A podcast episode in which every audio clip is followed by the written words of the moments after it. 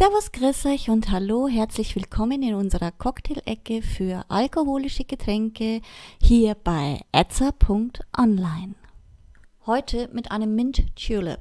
Dieser Cocktail gehört seit langem zu den Lieblingsgetränken der Amerikaner im Sommer. Ihr benötigt hierfür 45 Milliliter Cognac Ferrand 1840, 5 Milliliter alten Jamaika Rum nach Belieben, 10 bis 12 Minzblätter plus einen Zweig zur Dekoration und zu guter Letzt Crushed Eis. Kommen wir zur Zubereitung.